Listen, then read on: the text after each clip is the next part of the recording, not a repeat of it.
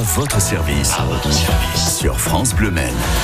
Des idées de lecture tous les week-ends sur France Bleu Maine. Ce matin avec Nicolas Delac de la librairie L'encre des mots à Sablé-sur-Sarthe que l'on retrouve aux côtés de Sophie Elie. Bonjour Nicolas. Bonjour tout le monde. Le ciel t'attend de Grégor Péan, le titre et l'auteur de l'ouvrage que vous avez choisi de mettre en avant aujourd'hui. Oui, oui, un bel ouvrage. Euh, Enfin, moi, voilà, j'ai beaucoup aimé, j'aime beaucoup l'auteur aussi, mais, mais je me suis plongé dedans quand, quand j'ai vu qu'il l'avait sorti. Et un roman qui nous renvoie à la fois dans l'histoire, dans l'émotion, dans la petite histoire aussi, puisque Grégor s'est lancé à la fois dans une histoire de la conquête spatiale russe, euh, et aussi celle de ce petit bonhomme qui est Yuri Gagarin, un petit bonhomme qui avait rien demandé, qui était métallo à la base, qui était un peu la tête dans les étoiles et qui finira, comme on le sait, premier homme dans l'espace.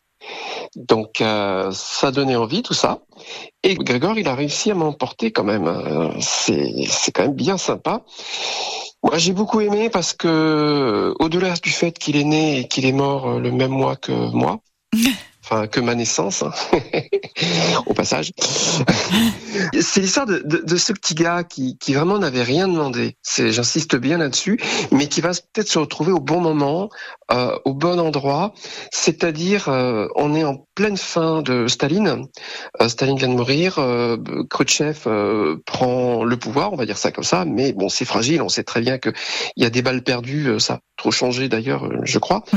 Mais il y a souvent des balles perdues dans, dans les couloirs du, du Kremlin. Et il faut un coup d'éclat. Et ce coup d'éclat, ça va être de faire un grand euh, croche-patte aux Américains qui sont partis dans la lutte euh, pour l'espace. Et leur idée, ça va être d'envoyer quelqu'un. Alors, ils ont déjà essayé euh, Laika. Mm. Ça, c'est bon, des animaux un peu dans tous les sens. Ça finit un petit peu en poudre, tout ça d'ailleurs. Mais envoyer un homme, c'est une autre histoire. Et ce petit jeune, Yuri Gagarin, que l'on va suivre tout au long du roman, euh, accompagné d'un personnage, euh, franchement, qui est, qui est, très jouissif, qui est Marina Sokovna, euh, qui est une jeune espionne qui a fait ses, ses classes aux États-Unis et qui est revenue en Russie, et, enfin en URSS.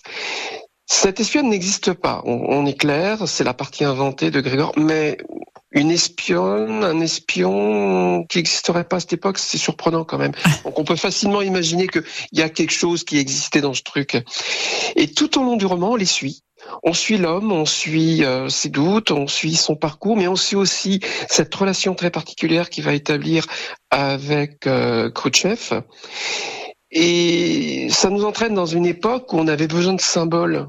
Et encore une fois, c'est quand même pas mal d'actualité. Et on connaît l'histoire de Yuri Gagarin. Ceux qui la connaissent pas, je les conseille de se pencher dans ce bouquin parce qu'on apprend plein de choses. C'est très très documenté. Et c'est un, un, un, ouvrage qui fait sourire, mais qui donne des clés aussi sur la suite. Mmh. Et puis encore une fois, c'est un immense coup de com. Merci beaucoup, Nicolas. Voilà. Et puis, ben. Vive les étoiles. Ah, tout simplement, Nicolas Delac de la librairie euh, L'encre des mots à Sablé-sur-Sarthe. Le sport aussi, le 3 minutes chrono. Maxime Bonhomé arrive dans quelques minutes. Portrait de joueurs, portrait des joueurs